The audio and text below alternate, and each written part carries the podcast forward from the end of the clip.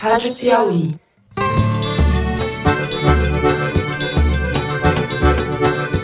Olá, está começando mais um Foro de Teresina, podcast de política da revista Piauí.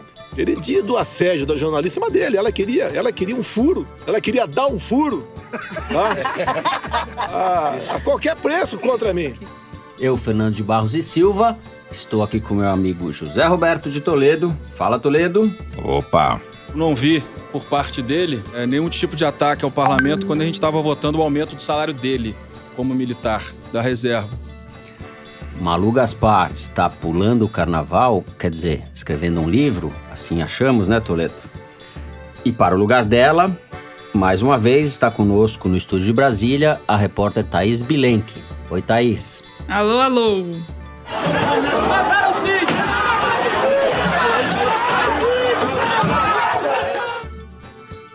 Vamos então aos blocos dessa semana. A gente abre o programa falando das novas mentiras e da truculência do presidente Jair Bolsonaro, que essa semana fez um ataque indecente à jornalista da Folha de São Paulo, Patrícia Campos Melo. Em seguida, nós vamos discutir a militarização do alto escalão do governo Bolsonaro, com a posse também essa semana do general Braga Neto na Casa Civil. Por fim, a gente sai dos militares e vai para a polícia. Vamos falar do ataque sofrido pelo senador Cid Gomes, em Sobral, no Ceará, vítima de um tiro dos policiais que estão amotinados no estado. É isso, vem com a gente.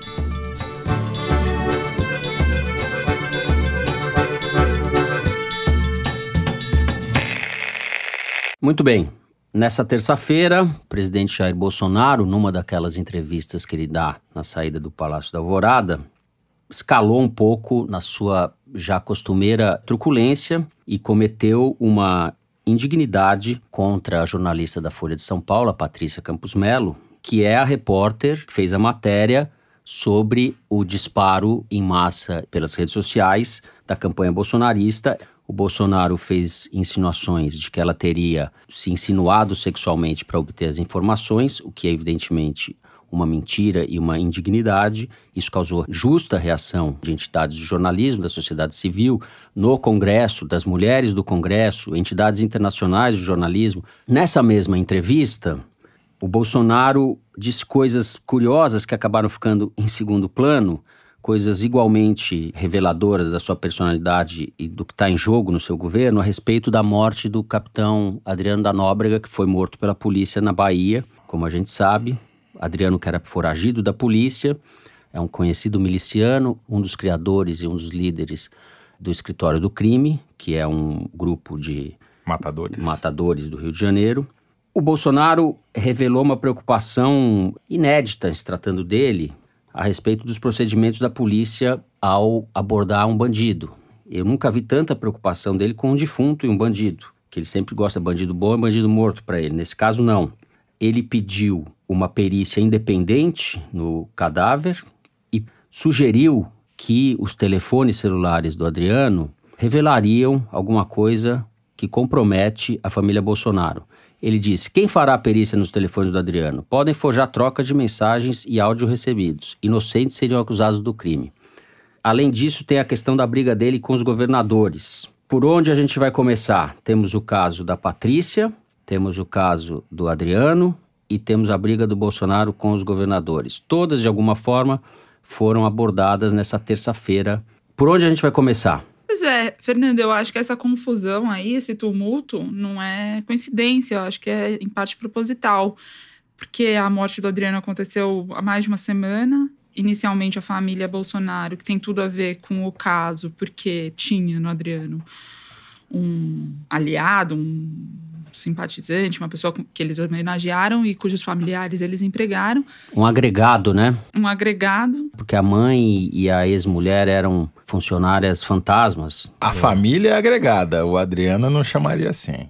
Eu acho que o Adriano está por ser descoberto, mas eu acho que a participação dele é um pouco mais que a de um agregado. Mas enfim, eu acho que esse é justamente o problema, né? É que a gente não sabe. É, e justamente por ter esses vínculos nebulosos e não esclarecidos, a família inicialmente ficou em silêncio. Quando decidiu se manifestar, se manifestou de uma maneira tumultuada e, Enfim, vamos por etapas. Na quarta-feira passada, o Eduardo Bolsonaro foi a primeira pessoa a fazer essa ofensa a Patrícia Campos Melo ao endossar o depoimento de um, uma pessoa envolvida nesses disparos em massa, dizendo que não duvidava nada disso. E Bolsonaro ficou quieto, não repreendeu o filho, como fez em outras declarações polêmicas dele, mas também não falou mais nada. E aí, nessa terça-feira, nessa entrevista com Clark, né? Porque é, é, mais. O Augusto Heleno já admitiu isso, fazer entrevista com Clark é bem mais fácil do que enfrentar os microfones dos repórteres. Então ele prefere que tenham simpatizantes para rir quando ele diz que uma repórter é, queria dar o furo de qualquer forma, e aí tinham mulheres e homens lá achando graça disso. Um gesto que eu fico pensando que quem se sente representado por um presidente que pode falar uma coisa dessas, uma mulher, não importa. Não importa se ela é jornalista, se ela fez uma matéria crítica ou não, é uma pessoa que, como todas as outras, merece respeito. E o Eduardo insistiu da provocação e levou um monte de mulheres, mais uma vez deputadas, para a tribuna da Câmara horas depois, para reforçar a provocação. E eu me pergunto mais uma vez, como é que essas deputadas não percebem que elas têm um exemplo do lado delas, na mesma fileira no Congresso, que é a Joyce Hasselman, que era uma aliada, que depois foi achincalhada e chamada de gorda e porca pelo Eduardo e uma milícia, milhares de pessoas nas redes sociais da mesma forma. Enfim, Uhum, e o Bolsonaro, uhum. só para lembrar, nesse mesmo ambiente da, da saída do Alvorada, já disse para um repórter: você tem uma cara de homossexual terrível, já deu bananas para os jornalistas com, com a mão, e já falou, pergunta para sua mãe. Ou seja, esse episódio de terça-feira é horroroso, mas ele não é surpreendente, de certa forma, né? Ele é abjeto, mas ele não é surpreendente, porque é um padrão de comportamento desse senhor. Pois é.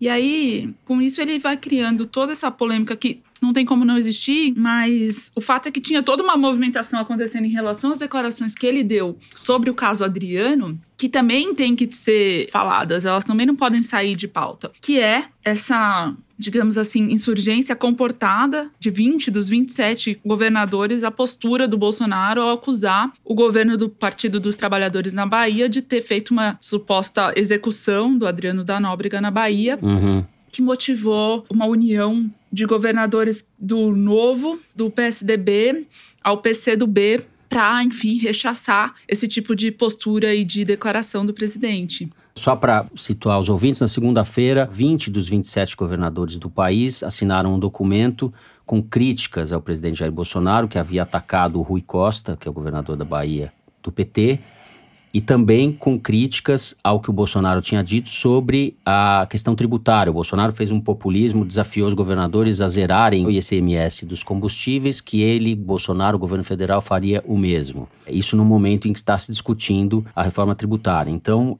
a gente tem aí também uma tensão inédita. Eu não me lembro de 20 governadores terem se referido assim a outro presidente da República de forma tão explícita, num confronto tão aberto, reagindo à maneira como foram tratados pelo presidente.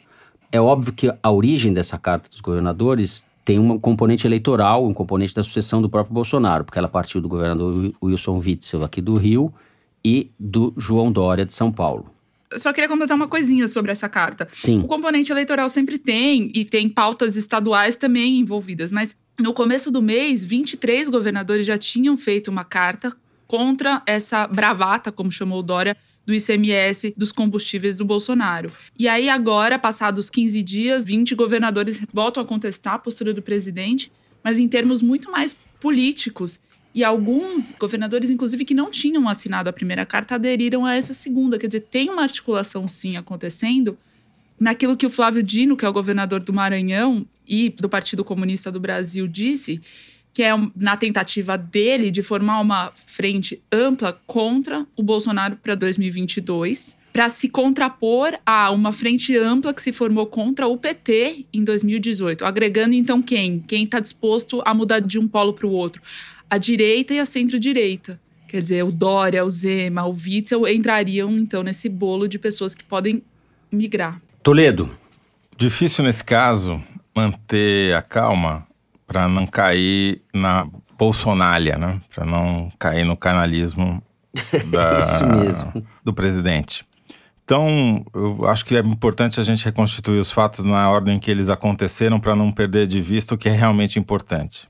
O que aconteceu de mais fundamental foi a morte do Adriano da Nóbrega, o miliciano de estimação da família Bolsonaro. Isso foi a coisa mais importante que aconteceu, talvez no ano, talvez desde que o Bolsonaro tomou posse. O arquivo está morto, mas ele deixou rastros, né? Ele deixou toda a sua comunicação eletrônica, todas as suas dezenas de celulares, deixou a família, deixou um monte de pontas soltas que podem ser atadas e revelar conexões que os bolsonaros talvez preferissem que ficassem ocultas ou permanecessem ocultas. É isso que a gente não pode perder de vista. E toda a ação do Bolsonaro e das suas crias é consequência disso. O Bolsonaro toda vez que se vê num corner, se vê acuado, ele dá uma de mágico, ele começa a fazer palhaçada para ver se distrai a atenção do público e as pessoas não olham para onde tem que olhar. O que tem que ser descoberto é quais as relações do Adriano da Nóbrega com a família Bolsonaro. É isso que importa, porque isso tem o potencial de tirar o Bolsonaro da presidência da República.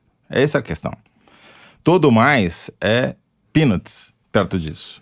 E a reação, Zé, do, do, Flávio Bolsonaro, primeiro eles ficaram num silêncio durante alguns dias. O primeiro tweet é, da família a respeito desse caso foi do Flávio Bolsonaro, certo? Falando contra a cremação do corpo, quando a justiça já tinha vetado a cremação do corpo. Os indícios que a gente tem apontados, inclusive no laudo, como a gente já disse aqui na semana passada, são de que a morte do Adriano está mal explicada, os tiros foram dados de cima para baixo, um de um lado, outro do outro. Tudo indica que ele tivesse deitado ou, no mínimo, agachado. As suspeitas de execução não foram afastadas pelo laudo que saiu. Mas isso não é questão fundamental. O que tem que ser investigado é se de fato, nos celulares que sobraram do Adriano, nos contatos que ele manteve com a família, é do interesse até do Bolsonaro, deveria ser pelo menos, esclarecer esse ponto.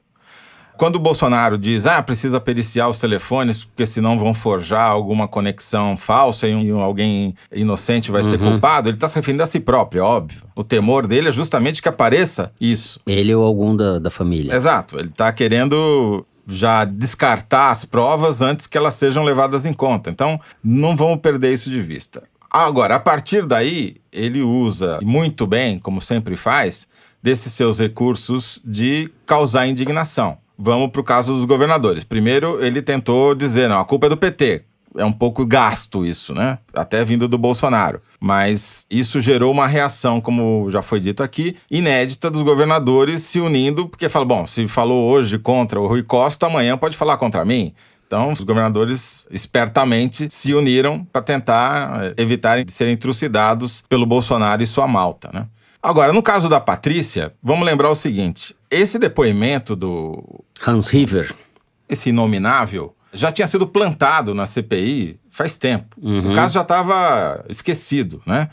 Bolsonaro traz de volta agora, que é uma coisa que ele sabia que ia causar mais indignação, e faz da maneira mais canalha possível, justamente para provocar esse efeito. Então, a questão continua sendo as relações da família Bolsonaro com a milícia através do Adriano. Porque a reação que eles têm é que é suspeita. O raciocínio que você faz a respeito do que não se pode perder de vista no caso do Adriano vale também para o caso dos disparos em massa. Ao fazerem isso com a jornalista, eles tiraram o foco do crime eleitoral que foi cometido. A matéria mostra isso. E as, eu pedi um levantamento para Arquimedes, a gente não, não conseguiu ainda terminar, como o evento é relativamente recente, em comparação à data que a gente está gravando, não deu tempo de terminar o levantamento, porque tem muita coisa, mas já dá para dizer aqui que essa reação nas mídias sociais, especialmente no Twitter, especificamente sobre o caso da Patrícia, foi orquestrada, não é um, movimento de opinião pública. Isso começou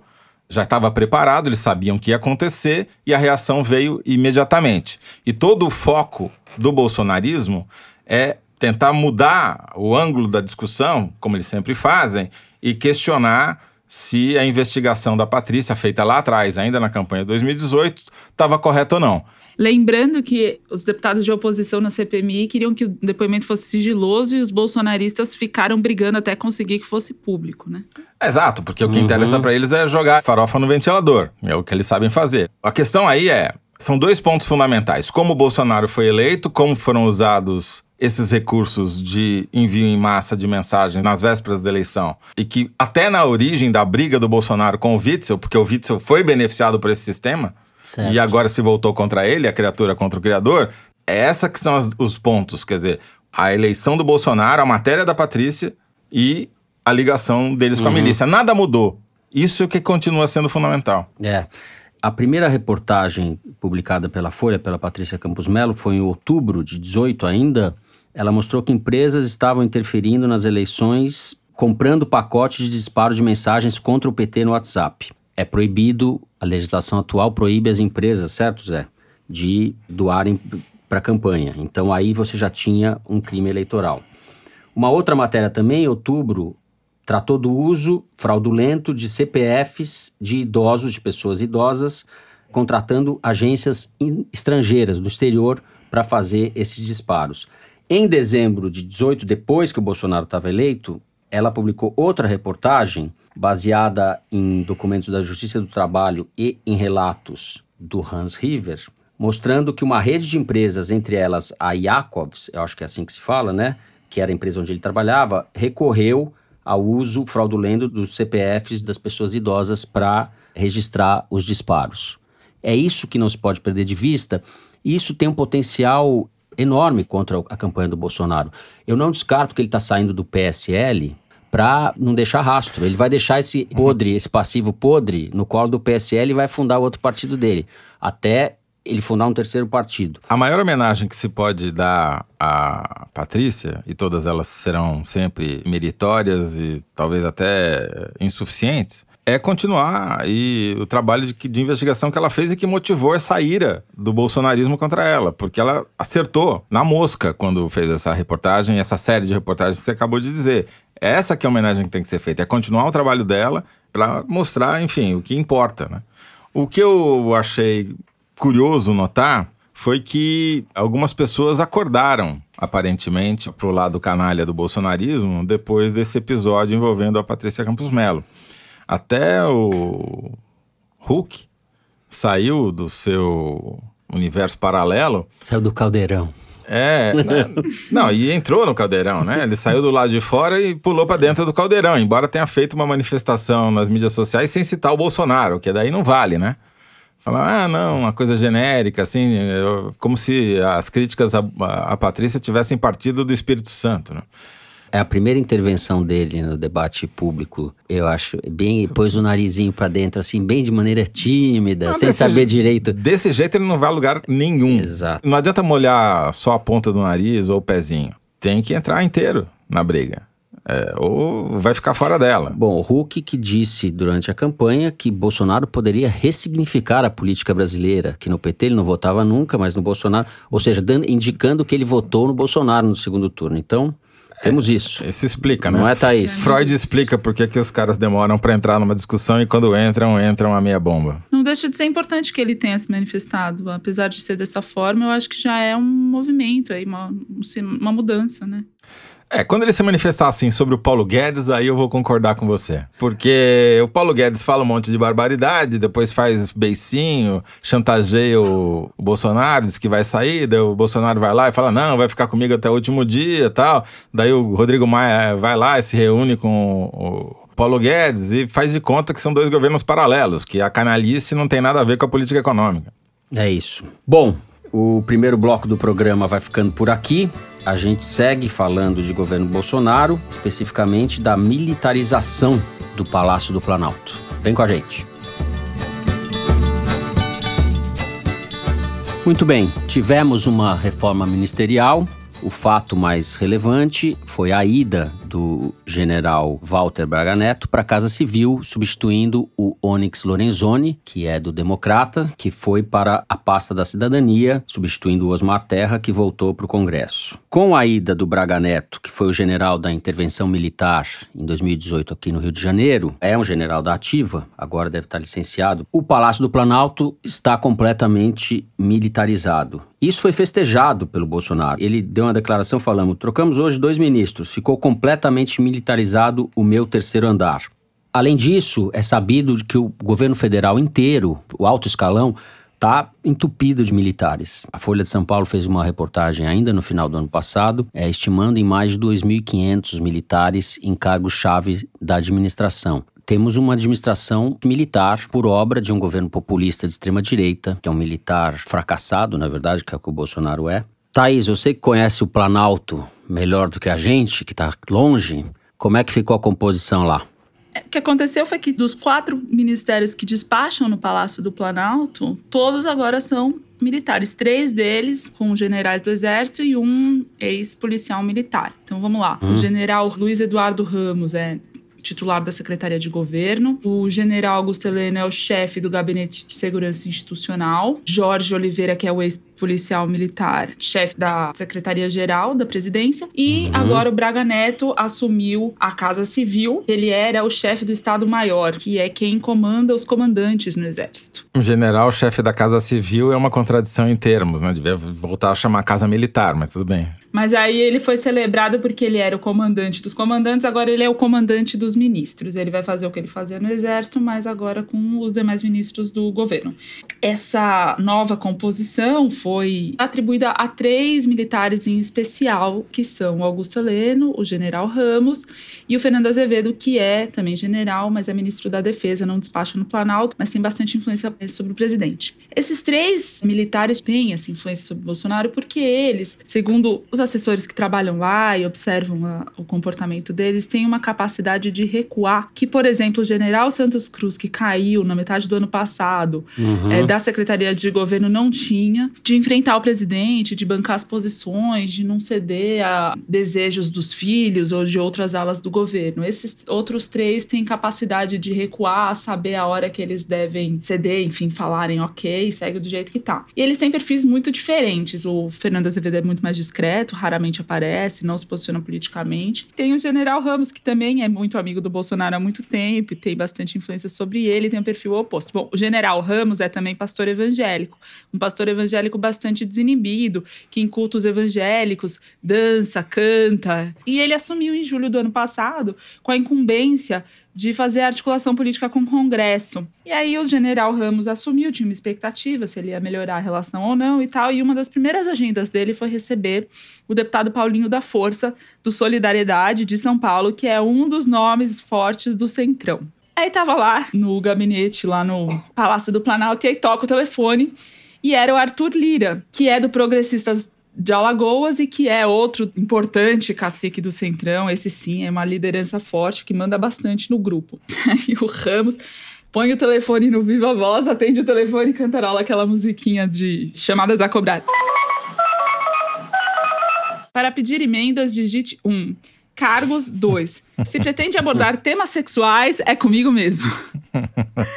o pastor é evangélico. Só que essas brincadeiras todas, no começo, as pessoas até acharam engraçado, onde que vai, onde que não Esse vai. Esse era o celular do general? Dele. É, o Arthur Lira ligando pro general, depois no Viva Voz, conta o Paulinho da Força essa história, que ele reagiu desse jeito. O fato é que não funcionou muito bem, porque os congressistas continuaram insatisfeitos com a articulação política por um simples motivo, que é ninguém tem poder para entregar o que eles prometem. Então você negocia emenda, se negocia é, cargo e ninguém faz nada porque tem uma ordem de cima que é paralisar tudo.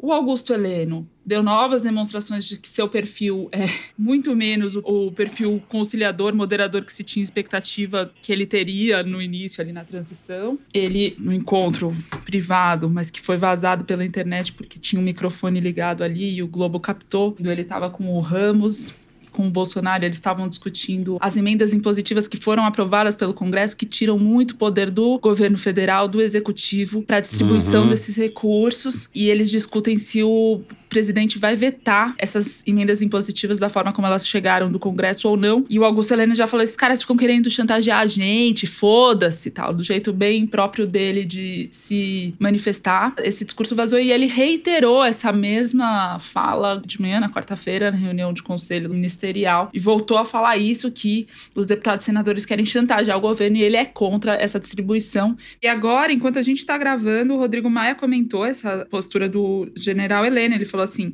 o ministro, pelo jeito, está ficando mais velho, está falando como um jovem, um estudante no auge da sua juventude. É uma pena que o ministro, com tantos títulos, tenha se transformado num radical ideológico contra a democracia, contra o parlamento. Muito triste. Ele ainda completa assim: não vi por parte dele, Augusto Heleno, nenhum tipo de ataque quando a gente estava votando o aumento do salário dele como militar da reserva. Depois dessa fala do Maia, o Augusto Heleno foi para uma solenidade no Palácio do Planalto. E aí os repórteres todos foram abordá-lo, perguntar o que, que ele afinal tinha achado da reação do Maia. E o Augusto Heleno literalmente saiu correndo deu um trotezinho ali, os repórteres foram atrás, uma cena que a gente já viu antes, porque o Augusto Heleno costuma fazer isso, ele sai correndo em várias situações, e aí a gente conseguiu chegar perto dele, eu perguntei o que, que ele tinha achado da declaração do Maia. Ele respondeu, achei nada, achei nada, e saiu correndo. O problema do Augusto Heleno não é a idade, não é a senilidade, porque ele pertence a uma ala do exército, a um grupo do exército, que é o grupo mais radical ou mais sombrio da ditadura. Ele começou a carreira dele como ajudante de ordens do Silvio Frota, que era o ministro do exército do Geisel, que tentou dar um golpe, que tentou retardar a abertura, que queria suceder o Geisel. Impedir a abertura. E quando o Geisel demitiu o Silvio Frota em 77, tomou o controle do governo, a abertura foi se fazendo. O Augusto Heleno era, jovem Augusto Heleno na época, era ajudante de ordens do Silvio Frota. O Augusto Heleno é o que se chamava antigamente de revanchista, né? É o cara que não se conformou com o fim da ditadura. Ele tá tentando voltar para ela. Ele não, eu acho que deve ter sido a, a época mais feliz da vida dele. Né? Essa informação que a Thaís trouxe pra gente agora, durante a gravação do programa, mostra, corrobora isso que a gente vem falando de aumento da tensão nas instituições e da tensão do, do presidente com governadores, com o Congresso, com a imprensa. Não é que isso está acontecendo no nada. É isso é um projeto. O tensionamento é um projeto. É um método e um projeto. Eles estão fazendo isso, aumentando o grau toda semana. Algumas semanas, como eu já disse, aumenta 2 graus. E essa semana está candidato a aumentar 3. E aí falam que por causa dessa militarização, a ala ideológica, a ala olavista perdeu espaço, mas quem precisa, né, de um olavista se você tem um militar? São as pessoas que comemoram quando você coloca um general no gabinete civil, porque acham que isso vai melhorar o país. Porque, afinal de contas, pior uhum. do que isso é o olavismo. O olavismo é um bando de macaco de auditório. Eles não têm poder de fato. Eles estão tentando destruir a educação, tudo bem, e a cultura, mas ainda não conseguiram. Agora, os generais que tentaram tutelar o Bolsonaro no começo do mandato, pelo visto gostaram de serem tutelados por ele, né? Ficaram ali no chiqueirinho do quarto andar, ocuparam o palácio inteiro, mas não deixa de ser um chiqueirinho, e estão aparentemente satisfeitos com isso, né? Uhum. Desistiram de tentar comandar o Bolsonaro à distância, botar freio e bridão nele, e aparentemente aceitaram bem a cela. Né? Agora, qual a consequência disso? A gente está vendo quais são os movimentos do Bolsonaro. Por que, que ele fortaleceu os militares? Porque ele está se sentindo ameaçado, de alguma maneira. Não é à toa que ele põe o Braga Neto lá, que foi o cara que assumiu a intervenção no estado do Rio de Janeiro, virou o governador de fato, uhum. foi assassinado a Marielle como um recado para ele, das milícias, dizendo quem manda aqui somos nós. E, de fato, elas continuam mandando. Não foi a intervenção militar que descobriu o assassino da Marielle, nem quem mandou matá-la. Né? Braga Neto é um fracassado que recebeu um posto não sei bem por quê. Entre o olavismo e a militarização não há oposição, há uma espécie de complementariedade aí. Eu lembro de um texto que o Marcos Nobre publicou na Piauí, em que ele falava que os militares seriam responsáveis pela organização do governo e o olavismo e o próprio Bolsonaro responsáveis pela mobilização, que ele chama de mobilização. Eu acho que o olavismo está em alta também, porque eles estão escalando na, na, área da cultura, na educação, como você disse, enfim. Existe uma mentalidade. Bolsonaro, de certa forma, o governo se bolsonarizou ao longo dos meses. E os militares que estão com muito poder, ao mesmo tempo estão enquadrados. Eu fico pensando como se sai dessa enrascada histórica em que o país se meteu. Nem é certo que a gente vá chegar em 22 com a democracia funcionando como a gente espera que seja, mas vamos pensar na sucessão de 22. Se o Bolsonaro perde para o candidato X ou para a candidata Y por uma margem pequena de votos, qual é o cenário possível? E se o Bolsonaro sofre um impeachment? Porque essa ameaça do Heleno, esse blefe dele, porque eu quero ver o Bolsonaro botar a gente na rua, seria bem interessante se ele tentasse, porque daí você vai para conflagração de fato, né? Vira Venezuela, por ironia. O que, que o general Heleno, que supostamente é o poder moderador ali, eh, quer com isso? Ele quer dizer para o Congresso: ó, vocês não mandam. Quem manda somos nós. É ditadura militar. É o fim da democracia. Se o Congresso não pode decidir, E se o juiz, eh, você convoca juiz para participar de inauguração de ponte, e o cara vai e acha que tá tudo bem. Não, mas você fala que você tá falando do Bretas agora. Tô falando do juiz bombado, que é terrivelmente evangélico. Enfim, se você coopta o judiciário, levando ele para inauguração, botando ele no carro presidencial, e ameaça o Congresso, qual o nome disso? É, a gente Foi numa tá. hipótese como essa que o Eduardo Bolsonaro falou que bastava um cábio soldado para fechar o Supremo, né? Numa hipótese em que é, a eleição do Bolsonaro em 2018 pudesse vir a ser impugnada ou se ele perdesse por uma margem pequena de votos. A gente está num quadro de clara deterioração da democracia brasileira, de o, o conflito do bolsonarismo, do Bolsonaro com as instituições estão se agravando. Eu acho ainda, embora já começaram a falar de impeachment, etc., ainda é uma hipótese improvável. E as reações a esse possível impeachment. É, eu vejo isso com muito cuidado e receio, porque eu acho que o Alceu Valença pode ter razão, de fato. Tá pior, vai piorar. Não, mas vai piorar. Não tem a menor dúvida, porque está piorando a cada semana. É o artigo do Pedro Abramovay para o site da Piauí. A água não ferveu ainda, mas ela aumenta um grau toda semana.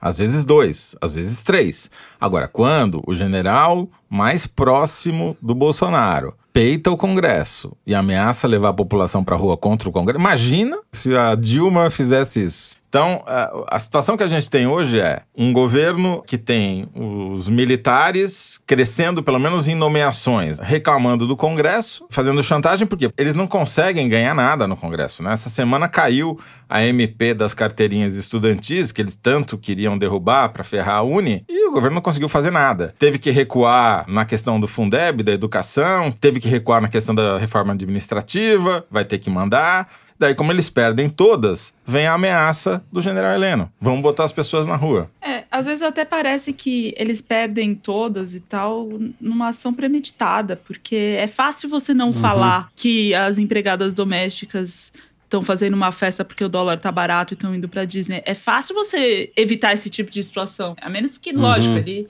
pensa isso e sai, enfim, na espontaneidade. Mas o mínimo de coordenação, porque são declarações, são falas que atrapalham toda a articulação, né? São falas do Bolsonaro, depois são falas do Paulo Guedes, depois são falas do filho. Qual que é o objetivo, né? No caso do Bolsonaro, ele depende dessa dinâmica de vitimização e de gerar entropia no sistema político. A única chance dele ser bem sucedido, paradoxalmente, é essa. Bom, vamos para o número da semana, justamente. Luiz de Maza, aqui do meu lado, vai ler pra gente o número retirado da sessão Igualdades, que é publicado toda segunda-feira no site da Piauí, e nós vamos falar algumas coisinhas. Diga lá, Luiz. Fernando, é o seguinte: o número dessa semana é 15, que esse é o número de pessoas que morreram por dia no ano passado em acidentes nas rodovias federais.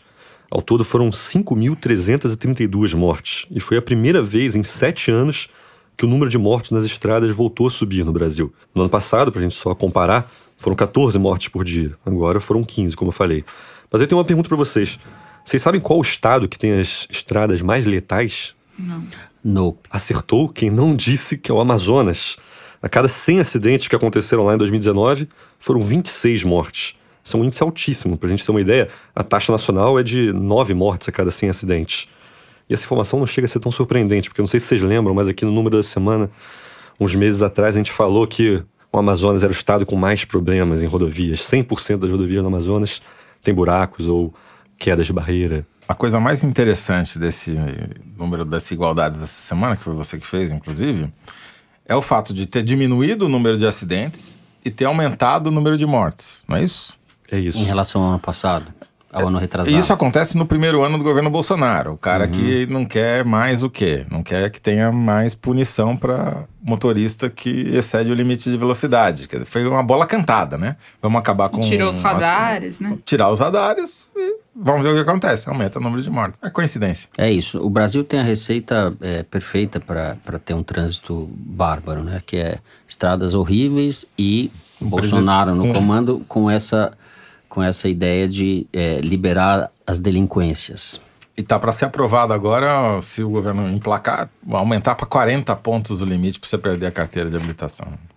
Muito bem, a gente segue agora para o terceiro bloco. Vamos falar da greve da polícia no Ceará e do ataque a tiro sofrido pelo senador Cid Gomes.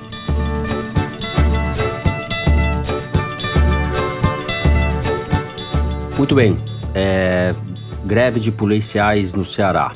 O movimento começou ainda no ano passado, no início de dezembro, com reivindicações salariais, recrudesceu no início dessa semana. O governador Camilo Santana, do PT, enviou um projeto à Assembleia na terça-feira de reajuste da folha de pagamentos dos policiais. Essa proposta foi rejeitada pelos policiais e os motins começaram a pipocar pelo estado, Fortaleza, cidades do interior e particularmente em Sobral, que é a cidade da família Gomes. Na tarde dessa quarta-feira, o senador Cid Gomes, que está licenciado, anunciou a sua ida a Sobral para negociar ou para desarticular as manifestações dos policiais que a essa altura já tinham feito motins, aterrorizado comerciantes, mandando fechar as portas, encapuzados, etc., com atos bastante impressionantes, dignos de Bacurau, eu diria. O Cid Gomes, com uma retroescavadeira, depois de uma negociação frustrada, partiu para cima dos policiais, foi alvejado por um dos policiais, não se sabe quem ainda, e está hospitalizado, pelo que se sabe, sem risco de morte. A gravidade desse caso, não precisamos insistir sobre isso, né? Embora o caso no Ceará tenha adquirido contornos extremos e preocupantes, esse é um problema que pode se generalizar pelo país. Toledo, vamos reconstituir o que aconteceu ontem e depois a gente discute qual a participação do governo federal e a situação dos outros estados nesse problema. Bom, o assunto é especialmente grave não só porque um policial militar alvejou um senador da República com arma de fogo, mas porque se trata de um movimento nacional coordenado das polícias militares chantageando os governadores em praticamente o Brasil inteiro. No caso do Ceará, se tem somado a isso uma disputa de poder local. O prefeito de Sobral Ivo Gomes, que é irmão de Cid e Ciro Gomes. Então não é à toa que o senador licenciado Cid Gomes saiu de Fortaleza, anunciou que ia para lá, convocou a população para esperá-lo no aeroporto e marchou literalmente para o quartel da Polícia Militar, onde estão amotinados os PMs numa greve ilegal têm cinco minutos para pegarem os seus parentes, as suas esposas, os seus filhos, calma, e sair daqui em paz.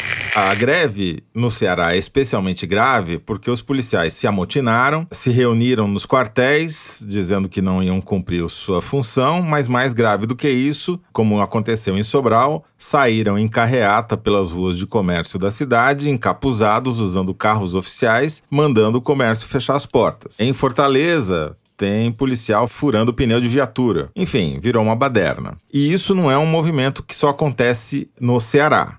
O aumento de 42% que o governador de Minas Gerais deu para a PM foi por efeito de chantagem. Ele não está conseguindo nem pagar o 13 terceiro do funcionalismo de Minas. Está quebrado. Tem esse discursinho liberal de que vai colocar as contas em dia e dar um aumento de 42% para a PM. Governador Romeu Zema do Partido Novo. Exatamente. E surpreendeu e deixou todos os outros governadores numa posição muito difícil, porque obviamente isso deu força para o movimento grevista das PMs em outros estados. Além de Minas Gerais, onde houve a chantagem, eles ganharam sem fazer greve, e no Ceará, onde está tendo essa conflagração, na quarta-feira, a Polícia Militar da Paraíba fez uma paralisação decretada ilegal pelo Tribunal de Justiça de 12 horas, os PMs e os bombeiros. Há também um medo de greve no Espírito Santo e há situação delicada no Mato Grosso do Sul, Bahia, Santa Catarina, uhum. Pernambuco e Alagoas. Bahia teve greve no ano passado, no final do ano passado, e no Espírito Santo teve um caso bem grave em 2017, né, de paralisação prolongada.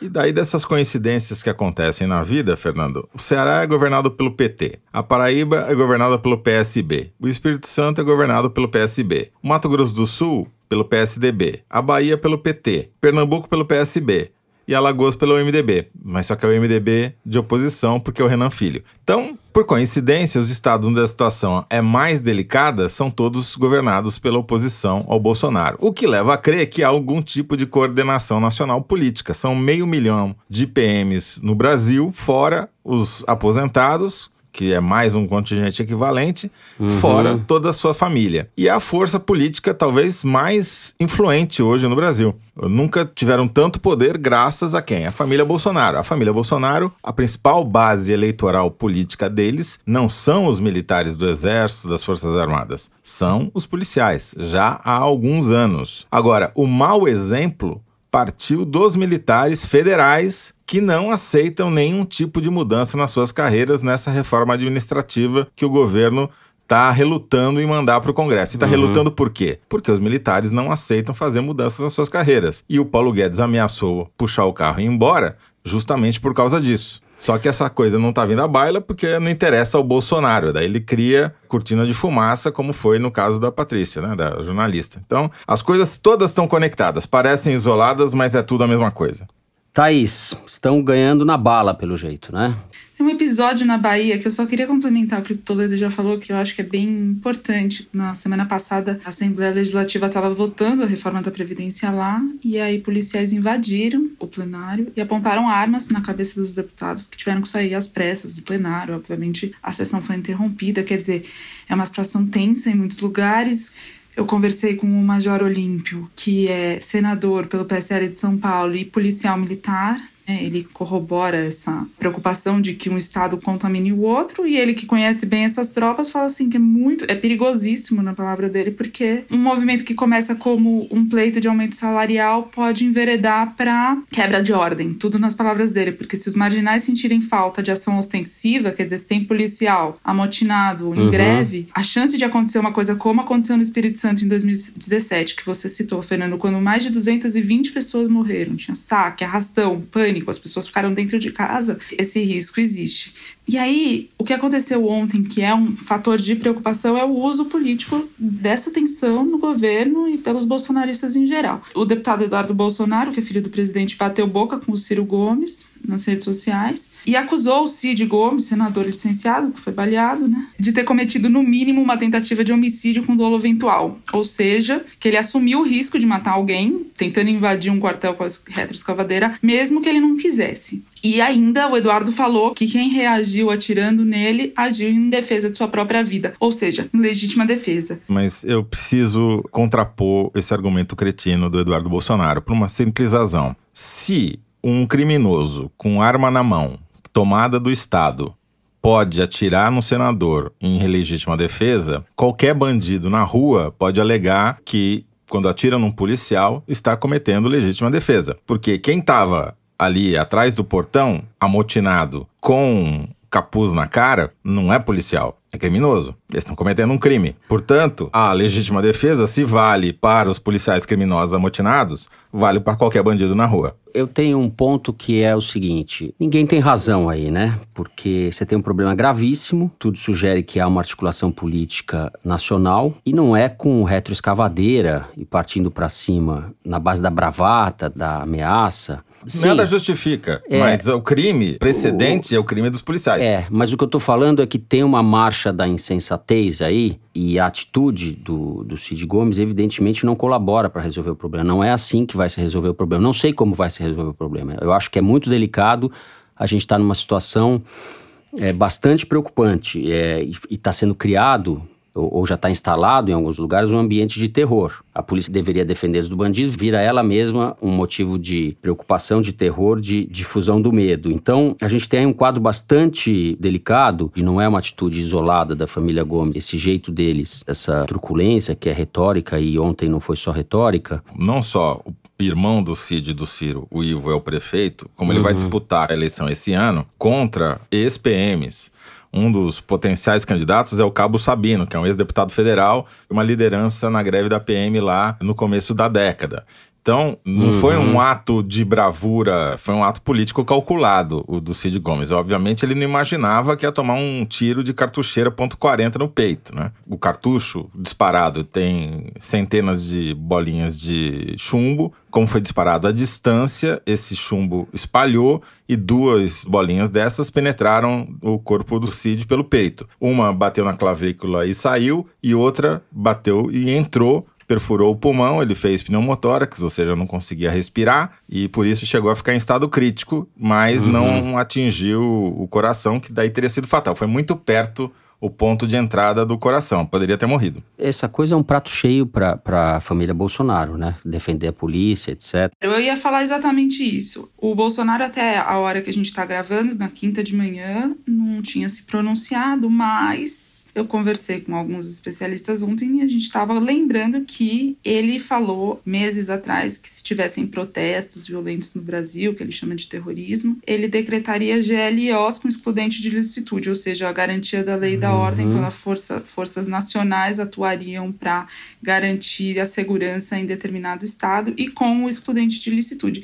Em que contexto que ele falou isso? No contexto daquelas manifestações que se espalharam pela América Latina e não por coincidência tiveram todas elas a atuação da polícia como combustível de alguma forma. Então, por exemplo, Chile, né, onde foram manifestações longas e violentas, etc. A ação violenta dos carabineiros, que são os policiais militares chilenos, incentivou muita gente a ir para a rua para protestar mais ainda contra o Uhum. Estado. Na Bolívia, a crise que culminou com a queda do Evo Morales começou com motins de policiais. Na Venezuela, em maio, né, mais tempo atrás, membros da Guarda Nacional Bolivariana também aderiram ao movimento do autoproclamado presidente Juan Guaidó na tentativa dele de tomada de poder. E dias atrás, o presidente invadiu a Assembleia Legislativa com policiais e militares num domingo para obrigar deputados a votarem um plano de segurança para o país. Então tem essa preocupação, qual que é o uso que a presidência, o governo, a família Bolsonaro vai fazer desses protestos? Que dimensão que isso vai É, tomar? aparentemente há um estímulo do caos, a gente a apurar ainda melhor qual é o envolvimento direto do governo federal, se é que há, ou se é só um ambiente que o governo Bolsonaro favorece, para que ele apareça, como você falou com esse negócio da GLO, como o fiador da ordem, né? De uma ordem que é a ordem do terror, ouvindo de cima com GLO, militares, etc. Ou seja, demos mais uma volta no parafuso desse bololô que a gente vinha falando no, no bloco anterior da militarização do governo. Agora a gente vê que os militares provavelmente não são o pior dos problemas ou o mais urgente Ah, dos problemas parte do do, Brasil. problema, eles são parte do problema, porque quando o Heleno desafia o Congresso, Sim. fala foda-se e manda botar pessoas na rua, quem que ele tá mandando botar na rua? Uhum. Os PMs. Esses caras, claro. 2013 começou com um movimento espontâneo em centenas de cidades brasileiras. Terminou como um movimento organizado pela P2, que é o Serviço Secreto da Polícia Militar, em todos os estados. E foi desde então que a PM está na rua, organizando isso que a gente está vendo agora: caos, motim. E estão dominando o país. É simples. Então, só como registros, é, além do Cabo Sabino, que você citou aí como uma liderança dos policiais em Sobral, em Fortaleza, um dos líderes é, é o capitão Wagner do PROS, que é esse oficial da PM e que foi uma das pessoas também que liderou a greve policial no estado em 2011. É pré-candidato à prefeitura. Ou seja, há um progressivo ingresso de policiais na política brasileira. Bom, a gente tem governadores que põem o nome comandante, o nome eleitoral comandante Santa Catarina e Rondônia. Bom, com isso a gente encerra o terceiro bloco, parte para a sobremesa, vamos dizer assim, que é o momento Kinder Ovo. E a Malu, que não estava aqui na semana passada também, disse que ouviu o programa e acertou a voz do Marcelo Bretas em dois segundos. Malu, ela se para de blefar. Toma Apelação, CPI nisso maluco. daí. Coisa feia. Em vez dela escrever o feia. livro, ela fica ouvindo Flor de Teresina. Eita, nós! Malu, Malu. sopra pra mim aqui, manda uma mensagem. Dani, solta um facinho aí pra gente. Estranho que esse mesmo deputado que proferiu ofensas ao ministro Sérgio Moro, hoje, de uma forma gratuita, levinana, mentirosa, em cima logo do Paladino, que é um herói nacional lutando contra a corrupção e a criminalidade, que baixou esses índices, vem falar uma besteira tão grande. E quando o ministro falou que ele é um desqualificado para a sua função, ficou irritado, ficou bravo. Então, Vossa Excelência não pode, toda vez que o ministro Sérgio Moro vem aqui, fazer esse showzinho particular, esses textos prontos, e não adianta pedir o direito à palavra, porque eu não estou citando o nome de Vossa Excelência, nem vou citar para não ter o direito à palavra. E já estou falando, tem que ser representado que no Conselho fale? de Ética, sim. Não quer que eu fale? responder. Não vai ter direito à palavra, porque eu não vou citar o nome de Vossa Excelência. que Capanga de Nossa, miliciano, é isso que ele é. E todo mundo sabe muito bem. Que vai responder e com certeza até criminalmente. Está defendendo o capanga de miliciano, é isso que o senhor está fazendo. Isso, meu presidente, não tem cabimento. De- o deputado. Glauber, Vai continuar com o Capitão. showzinho? Já não basta o show que foi feito hoje Capitão. lá, para sair na mídia? Bom, o cara Bom, que é chama é o, o coisa é o Glauber Braga, mas o que tá acusando. É um Não deputado do sabemos. PSL de São Paulo, ou de Minas Gerais, ou de algum lugar que puxa o R. Não acertamos. Capitão Augusto, Ah, é. deputado federal pelo PL de São Paulo. Ah, mas acertei o Estado, né?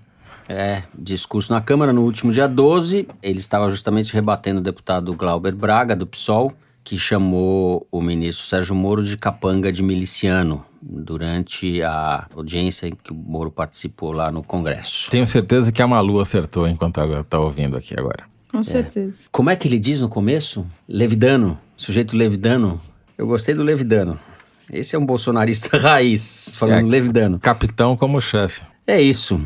Bom, depois dessa baixaria toda, só nos resta agora recorrer aos ouvintes para encerrar o programa de forma elevada. Eu vou começar lendo a mensagem do Luiz Meloni, que tirou sarro da gente no Twitter. Veja só. Olha aí, Zé. A revista Piauí afastou a Malu do Foro de Teresina sob o pretexto de que ela está terminando um livro. Sabemos que foi só para dar alguma graça no momento Kinder Ovo. Mas nem assim, Toledo e Fernando. Nem assim? Ele pergunta. Nem assim, Nem assim. nós respondemos. Pois é, Luiz. Bom, Fernando, ainda sobre o Kinder Ovo, a produção está me passando um desaforo aqui, que na verdade é uma correção, porque como bem observou a ouvinte Angélica Miranda, o pezão, a quem o juiz Breta se refere como Bigfoot, não está mais preso, diferentemente do que a gente falou aqui. Ele foi solto em dezembro e agora está em casa usando tornozeleira eletrônica. A e produção... tomando cerveja no bar, né? Foi flagrado. E comendo torresmo, dia. né? Aliás, o Teresino tá protestando aqui contra o torresmo comido pelo Pezão, porque o Pezão comendo torresmo Isso, deve ser uns faz- três primos do Teresino. né? O PMDB também, a gente errou, mas é o conjunto do PMDB. Os que estão presos, os que já foram presos e os que ainda não foram presos, né? É um pouco assim. Esse é um resumo do PMDB. Bom, teve para compensar um fofinho aqui, um e-mail fofo da Clarice Goulart, que tá de molho nesse carnaval e escreveu assim: Vocês me fazem companhia na clínica de fisioterapia. Como ouço o programa no fone, ninguém entende a alternância entre as caretas de sofrimento e as risadas pelas coisas que vocês falam. O meu tornozelo, prejudicado pela folia do carnaval, agradece. É, eu queria registrar uma, duas coisas aqui, Fernando. Uma que é o seguinte, eu publiquei um tweet eh, essa semana comentando a declaração do Bolsonaro dizendo que mentir é bom, né? Que ele falou que se a mentira é contra o PT, vale, né? E daí eu citei ali dizendo que o Bolsonaro inverteu o Brasil, que o que é ruim é bom, miliciano é herói, matar é viver. E daí uma enxurrada de pessoas no Twitter me lembraram que, na verdade, isso é orwelliano, né? Porque guerra é paz, liberdade é escravidão, ignorância é força já estava escrito nas paredes do Ministério de 1984, ou seja, George Orwell previu o bolsonarismo. E eu tenho que fazer uma outra exortação aqui. Opa! E vou fazer isso usando a mensagem da dona Rafinha. Ela disse que conheceu o foro através do amigo dela, o Arthur, que mora na Suécia, e aí escreveu o seguinte: Descobri que a revista Piauí está na recepção do novo consultório do meu analista. Eu, que sou ouvinte do foro, me senti em casa. O problema é que as minhas sessões acontecem na sexta-feira, depois do programa. Então fico com vontade de falar sobre o Brasil em vez dos meus dilemas. Enfim, queria deixar um abraço de ternura para vocês e dizer que sim, vou providenciar minha assinatura da Piauí para apoiar o trabalho do foro. É isso aí, façam como a Rafinha e assinem a Piauí.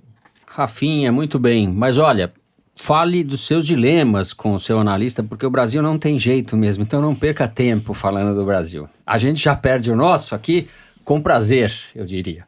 Antes de chamar os créditos, a produção está me passando um tweet do Rafael Neves, que é professor de Direito da Unifesp e diretor científico do SEBRAP, o Centro Brasileiro de Análise e Planejamento.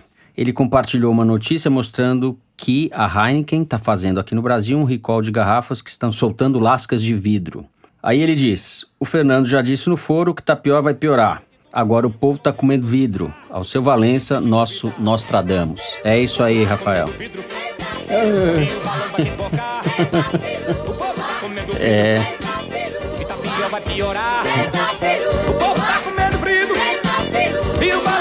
É isso. O governo Bolsonaro acabou com as metáforas, né? As metáforas estão se literalizando. Essa que é a verdade. Muito bem. É, nesse clima animado, pré-momesco, né? Festas momescas na semana que vem. É, eu decreto encerrado o programa. Aproveito para avisar que na semana que vem estaremos de folga, pulando o Carnaval Toledo e a Malu, talvez. Thaís e sua turma. Eu não vou pular nada porque eu não sou um espírito carnavalesco, não tem jeito. Eu vou pular o carnaval. Pular o carnaval, exato. Aliás, nós todos, porque não vai ter programa. É isso. O Foro de Teresina é uma produção da Rádio Novelo para a revista Piauí, com a coordenação geral da Paula Scarpim. O nosso diretor é o Luiz de Maza, as nossas produtoras são a Mari Faria e a Yasmin Santos, a Júlia Sena, nossa filmmaker, grava o vídeo do Foro Privilegiado, o teaser que a gente publica nas redes sociais da Piauí e no YouTube. A edição do programa é da Evelyn Argenta, da Cláudia Holanda e da Mari Romano. A finalização e a mixagem são do João Jabassi, que também interpreta a nossa melodia tema, composta por Vânia Salles e Beto Boreno. A nossa coordenação digital é feita pela Kelly Moraes. O Foro de Teresina é gravado no Estúdio Rastro com o Dani Di. Eu, Fernando de Barros e Silva, me despeço dos meus amigos. Thaís Bilenque, em Brasília. Tchau, Thaís. Tchau, gente. E José Roberto de Toledo. Tchau, Toledo. Alalaô, alalaô, alalaô. É isso, até a outra semana, não a semana que vem. Bom carnaval para todos.